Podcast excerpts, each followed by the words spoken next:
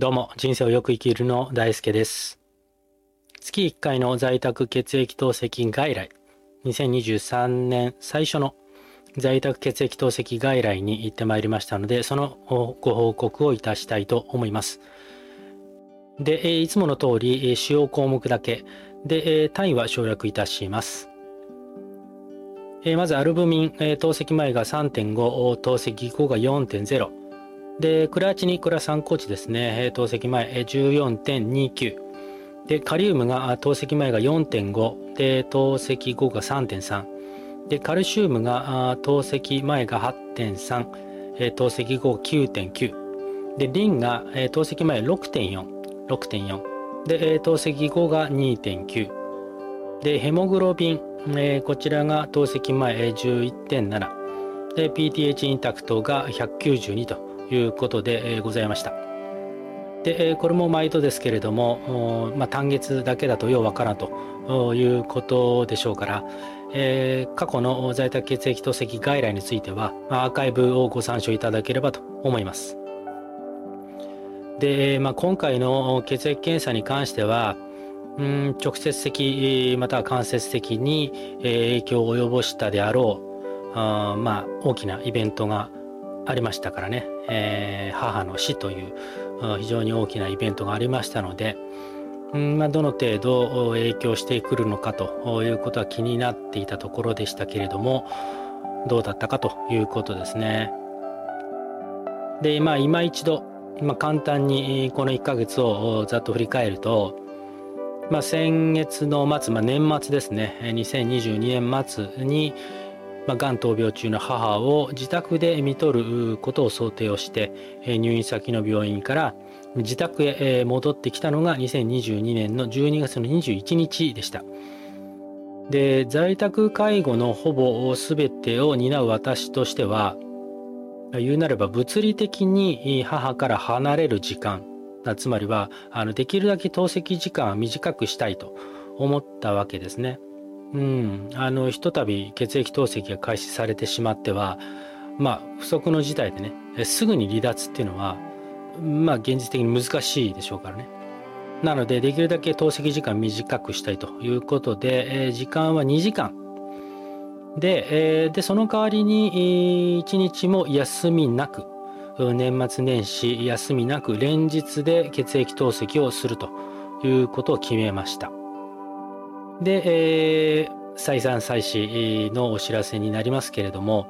えー2023年の1月の10日えー私の母が永眠をいたしました。ちょっと時間を少し戻すと母が自宅へ戻ってきてから、まあ、正確にはえー21日の水曜日22日木曜日23日の金曜日これは、えー通常通り透析をしました。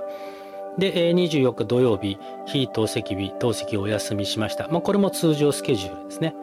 で、えこの通常スケジュールを経て2022年の12月の25日日曜日から母が、え亡くなったあ息を引き取った2023年の1月の10日火曜日。これの3日後1月の13日金曜日までですね、えこれ都合20日間なんですけれどもこの20日連続で、えー2時間在宅で血液透析を施行したということになりましたで先ほどご紹介した血液検査の結果の一つリンこちらの透析前の値がやや高いかなという印象がありますね。で、この原因が、まあ、一概に透析時間が2時間と短いからということではないんじゃないかと。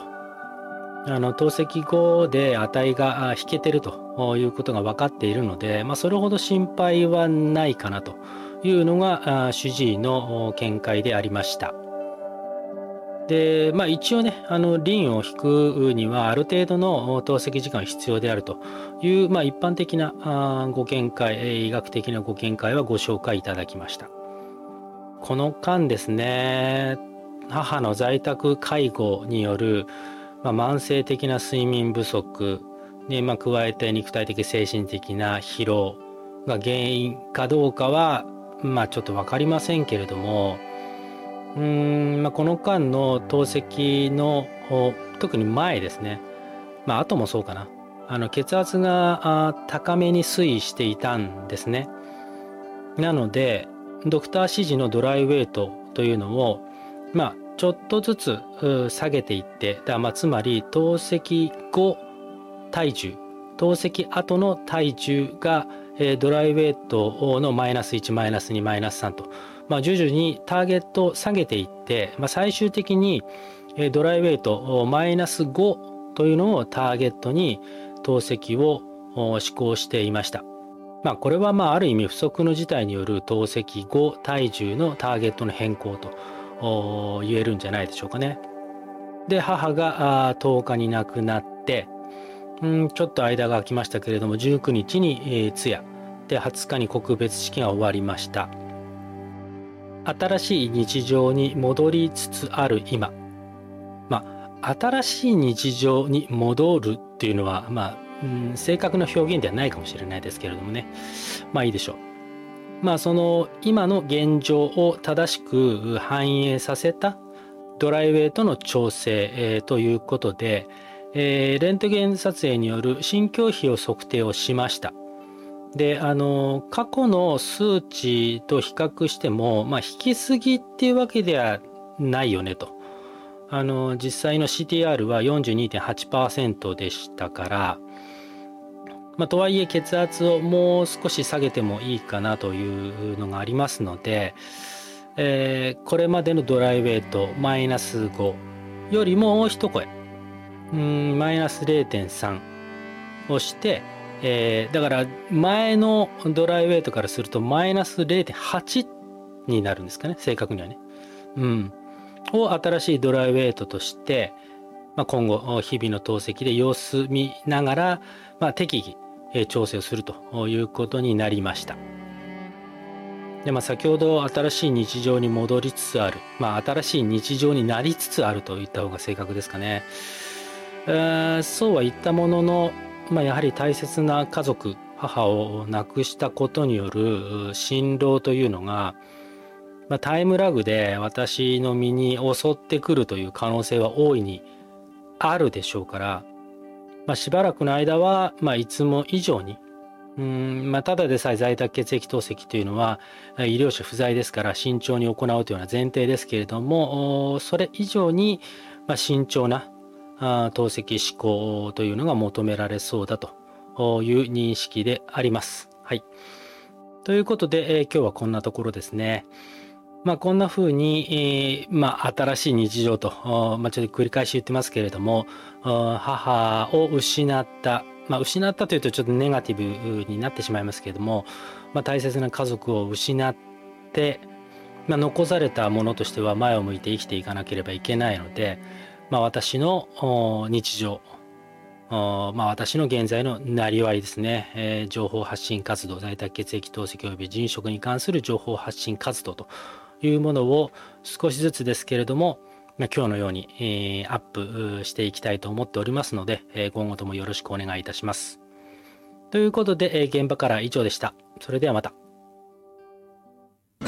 最後までご視聴いただきありがとうございます。チャンネル登録よろしくお願いいたします。ではまた。